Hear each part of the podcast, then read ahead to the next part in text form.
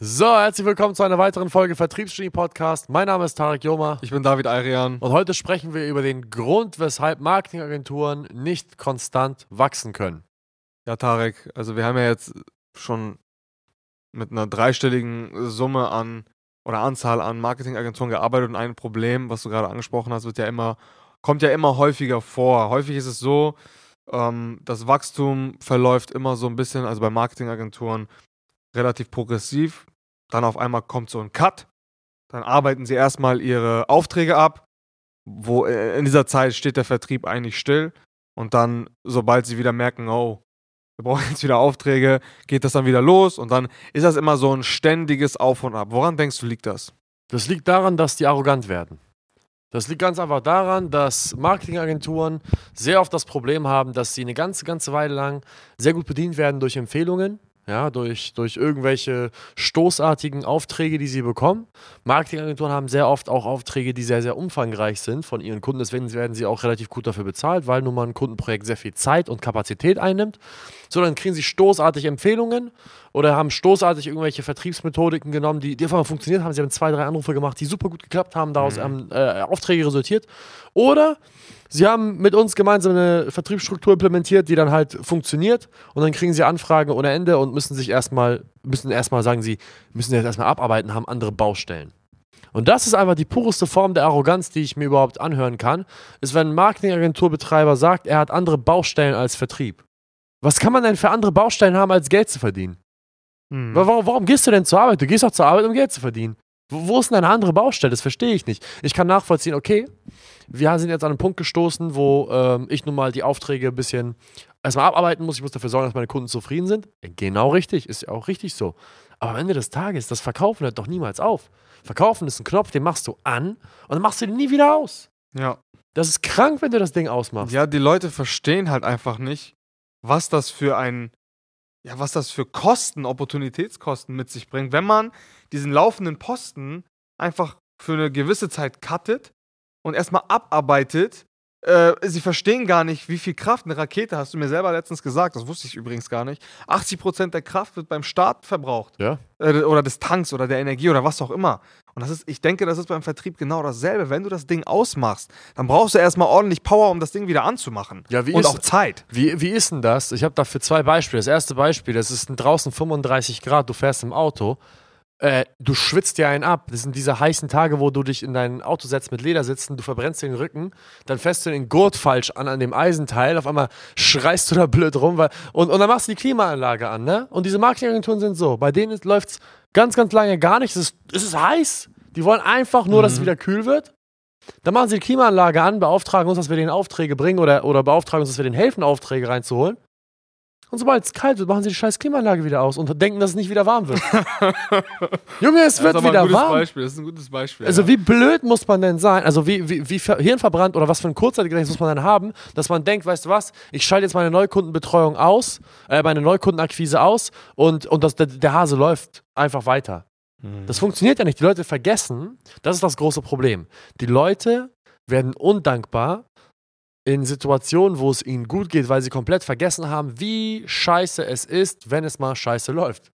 Auf gut Deutsch gesagt. Ja. Die vergessen das einfach. Und das muss ja nicht mal unbedingt was damit zu tun haben, dass wir jetzt denken, ja, okay, die sind uns gegenüber undankbar, sondern sie vergessen wirklich die Situation, wo sie nicht wussten, wie sie vielleicht ihre Miete den nächsten Monat zahlen können. Ja, Das oder ihre Mitarbeiter halt. oder kein Profit oder, oder 70, Beispiel. 80 Stunden. Es muss ja nicht mal Miete nicht zahlen können. Das sind 70, 80 Stunden, die sie in der, in der Woche buckeln, Zeit mit der Familie aufopfern und am Ende des Tages, äh, keine Ahnung, einen Kostenapparat zu haben, der genauso hoch ist wie ihre Umsätze. Oder vielleicht mit 2000 oder 10.000 oder keine Ahnung, mitkriegen 10.000 Euro Gewinn jeden Monat nach Hause zu gehen. Dafür geht man doch nicht 70, 80 Stunden arbeiten, um, um, um sich da wegen 10, 15, 20.000 Euro den Arsch aufzureißen. Ja, das, man muss sich halt einfach die Frage stellen, und das müssen Unternehmen im Allgemeinen, wo soll die Reise hingehen? Möchte ich mein ganzes Leben lang ja, auf einem normalen unternehmerischen Level sein, wie gesagt, meine 10, 20, 30 Pro- Profit vielleicht im Monat zu machen? Ähm, oder habe ich eine größere Vision und möchte ein richtig großes Unternehmen aufbauen, was irgendwann einen Namen hat, äh, äh, den jeder kennt? Und möchte ich einfach ein funktionierendes System aufbauen, dass wenn ich mal in zwei Jahren auch mal zwei Monate lang krank bin, das weiter wirtschaften kann oder eben halt auch nicht. Am Ende des Tages macht ja jeder, ist, ist ja eigentlich so gut wie jeder unternehmerisch tätig geworden, aus einem einzigen Kernthema, nämlich Freiheit. Freiheit für dich, Freiheit für deine Familie, Freiheit für deinen Liebsten, Freiheit für deine Mitarbeiter. Aber primär das Thema Freiheit ist das, was im Vordergrund steht. Und wie kann ich denn überhaupt Freiheit erreichen, wenn ich nicht bereit bin, vorher diese, diese, diese, naja, diese Opfer zu bringen? Ich habe letztens einen Podcast gehört mit Jordan Peterson und einem Navy SEAL, Jocko Willink heißt der. Und die haben das ganz gut besprochen. Die haben gesagt, der Preis, den du für die Freiheit zahlst, ist die Disziplin, die du heute an den Tag legst. Und Disziplin ist nichts anderes als die Fähigkeit, sich zu Dingen zu zwingen, die zum jetzigen Zeitpunkt unsexy sind, wo man aber ganz genau weiß, dass sie morgen einen viel höheren Mehrwert haben, als sich der Gemütlichkeit von heute hinzugeben. Ja. So. Und Vertrieb ist ja nichts anderes. Vertrieb ist unangenehm. Also mir macht Vertrieb Spaß, aber ich weiß, warum manche Leute das als unangenehm empfinden. Ja. Es ist nicht 100%. geil, 150 Leute am Tag anzuschreiben. Es ist nicht auch nicht geil, dieselbe Anzahl an Leuten anzurufen. Es ist nicht geil, äh, keine Ahnung, zehn Gespräche zu führen mit Interessenten, bis einer mal das Geld hat oder die Kapazität oder was auch immer. Das macht keinen Spaß. Ich Ja. verstehe das. Und die ganzen, die ganzen Neins und die ganzen Rückschläge und so, das ist halt ein ständiges Auf und Ab, ja. Ja, es, es ist unangenehm, aber guess what? Das, so ist das Leben. Also was, was, was heulst du rum? Das ist so, als würde ich ins Fitnessstudio gehen und sagen, Tarek, ich will, dass mein Bizeps wächst, aber dieses Gewicht macht mir Aua. Was zum Gottes Namen erwartest du, was, was, was passiert, wenn du ein Gewicht hebst? So, weißt du? Die Leute sagen, boah, ich kann, ich kann, ich habe diese Woche schon 10 Stunden in Akquise gesteckt. Na und? Und jetzt? Willst du aufhören? Cry me a river. Was passiert dann, wenn du einfach aufhörst? Ja, nee, Tarek, also ich habe jetzt gerade eine andere Baustelle. Ich habe schon so viele Aufträge dank euch gewonnen, da bin ich euch so dankbar. Aber jetzt, da muss ich erstmal alle, alle Aufträge abarbeiten. Fast forward, drei Monate später kommen die wieder an. Dieselben Leute. Tarek, es tut mir so leid, ich habe Ja, dauernd aber dann fangen wir halt auch immer wieder von vorne an, weißt du? Und Ja. das macht da irgendwann macht das halt auch kein. Also, wie oft soll man denn jemanden noch belehren? Am Ende des Tages wollen wir ja immer einen Schritt weitergehen und nicht immer einen Schritt nach vorne, einen Schritt zurück, einen Schritt nach vorne. Dann tritt man auf der Stelle. Hundertprozentig. Das ist einfach, das ist, das ist einfach wie Training. Ich finde Vertrieb und, und, und, und körperliche Betätigung im, im Fitnessstudio ist eins zu eins das gleiche. Warum? Du machst eine Tätigkeit, die bewiesen ist, dass sie Ergebnisse erbringt, immer wieder stupide und änderst nichts ab. Du machst es nicht anders, du erhöhst immer nur wieder die Intensität. Mehr machst du nicht. Ja. Entweder du trainierst öfter und gleichzeitig aber auch härter. Du erhöhst die Gewichte nach und nach, je besser du wirst. Und gleichzeitig wachsen davon deine Muskeln. Du wirst äh, leistungsstärker, deine Ausdauerfähigkeit stärkt sich und so weiter und so fort. Im Vertrieb ist es nichts anderes. Du fängst mit dem an, was funktioniert, machst x Anrufe, machst dann noch mehr Anrufe, wirst in deiner Effizienz der Anrufe besser, weil mehr Anrufe zu Terminen konvertieren und holst dann mehr Leute dazu und die Effizienz wird gesteigert und die, und, und die Schlagzahl wird gesteigert. Und rate mal, was passiert, wenn du sechs Monate lang hart trainierst und dann sechs Monate nicht mehr hart trainierst. Du fängst nicht dort an, wo du bei den sechs Monaten aufgehört hast. Du fängst wieder bei Punkt Null an. Ja. Und dann kannst du den ganzen Scheiß wieder von vorne machen. Und das ist genau so ist das mit dem Vertrieb. Wenn du einfach mal kurz aufhörst, dann kannst du dir sicher sein, dass du dir gerade dein eigenes, sag ich mal nicht Grab, aber dass du im Grunde genommen das gesamte Kartenhaus, was du aufgebaut hast, mit deiner eigenen Hand kaputt gemacht hast. Ja, so kann man sagen. Und du musst Fall. wieder von vorne anfangen. Und einzig und ist es deine Schuld und deine Arroganz zu sagen, ich muss jetzt erstmal die Aufträge abarbeiten. Du kannst die Aufträge abarbeiten, aber was spricht denn dagegen, weitere Aufträge ranzuholen, die dann anfangen, wenn deine Auftragslage wieder mau ist? Richtig, in der Zukunft. In, man kann das ja irgendwie, man kann das ja ungefähr abschätzen. So, man kennt ja sein Geschäft, man weiß ja ungefähr, wie lange braucht man für Auftrag X, wie, wie lange braucht man für Auftrag Y. Wichtig ist halt, das ist so jetzt von mir nochmal einfach ein Tipp von der Seite, ähm, Marketingagenturen sollten rechtzeitig anfangen zu rekrutieren. Hundertprozentig. Und zwar auch, wie gesagt, sowohl im Vertrieb als auch ähm, fürs Fulfillment.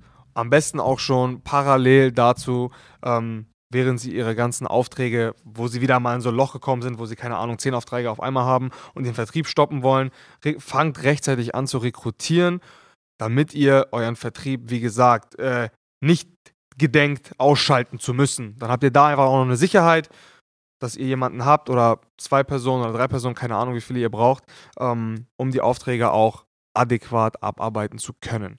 Weil natürlich gibt es immer mal eine Situation und da muss ich sagen, okay, da lieber aufpassen, wenn es droht, dass man seine Kunden nicht mehr so zufriedenstellen kann, wie man sie zufriedenstellen könnte, dann würde ich dort aufpassen. Ja, definitiv ist ja klar, aber du kannst ja, jeder, der ähm, sein Geschäft schon ein bisschen mehr als, keine Ahnung, äh, sechs Monate betreibt, der weiß ja ungefähr, wie lange er braucht für einen bestimmten Auftrag. Ja. Und es gibt zwei Sprüche, zwei, zwei, zwei Anagramme, einmal ABC, always be closing, und einmal ABP, is always be promoting. Ja, du willst niemals in zwei Situationen landen. Du willst niemals in einer Situation landen, wo du unbedingt einen Kunden bekommen musst, weil du keine Kunden hast. Das ist Situation Nummer eins. Weil das bedeutet, du, du, du du fährst auf eine Minus und, und, und verdienst gerade kein Geld. Und die zweite Situation, die die meisten nicht auf dem Schirm haben, ist, du willst niemals in eine Situation kommen, wo du Mitarbeiter brauchst, also wo du, wo du das Bedürfnis einem Mitarbeiter hast und du dann erst anfängst, Mitarbeiter zu Ja. rekrutieren. Genau. Das ist eine Katastrophe, weil es gibt nichts Wichtigeres im Recruiting als die Auswahl des Mitarbeiters selbst. Und was passiert, ist das Gleiche, was passiert, wenn man kein, wenig Neukundenaufträge hat. Man wird sehr, sehr, wie nennt man das? Desperate auf Deutsch. Was ist desperate? Verzweifelt. Genau. Und zu was führt Verzweiflung? Verzweiflung ist ein, ein, ein blöder Spruch, lieber widerlich als wieder nicht. Und die Situation willst du in deinem Privatleben genauso wenig haben wie in deinem Geschäftsleben. Und ich erkläre dir auch, wie das funktioniert. Du willst auf jeden Fall nicht diesen Hasskunden annehmen, nur damit du einfach einen Kunden hast. Du willst nicht einen Auftrag annehmen, für den du deutlich mehr Geld verlangen müsstest. Einfach nur um einen Auftrag aufzunehmen, du lachst immer noch. Einfach nur um einen Auftrag aufzunehmen, der einfach nur Geld in die Kassen spült, weil das ist, das ist ein Kopfschmerzkunde. Ja. Jeder kennt die Situation. Und gleichzeitig aber willst du nicht einen Mitarbeiter unbedingt rekrutieren, weil du gerade einen Mitarbeiter brauchst, weil dann suchst du den falschen Mitarbeiter aus. Ja, 100 Prozent. So, und am Ende des Tages einen falschen Mitarbeiter oder einen Mitarbeiter einzustellen, weil man ihn einstellen muss gerade, weil es nichts anderes gibt, ist toxisch eigentlich für alles, was du im Unternehmen machen kannst. Katastrophe. Absolute Katastrophe. ja, Ja, ich denke, wir haben, wir haben, das war eine sehr unterhaltsame Folge. kein Beispiel, ey, jedes Mal. So. Ähm, ich hoffe, es war unterhaltsam, aber zugleich auch informativ. Mehr informativ als unterhaltsam. Ähm, falls jemand mehr dazu wissen möchte, wie wir es hier schaffen, unsere Prozesse alle gleichzeitig am Laufen zu halten, alles produktiv zu halten und trotz extrem hohem Neukundenaufkommen unsere Kapazitäten immer weiter zu erweitern, dann kommt gerne auf unsere Webseite, schreibt, ähm, tragt euch dort ein für ein äh, Beratungsgespräch auf www.saleshacks.de. Wir würden uns darauf äh, freuen, euch da beraten zu können. Und ansonsten vielen Dank fürs Zuhören und bis zum nächsten Mal. Bis zum nächsten Mal. Ciao, ciao.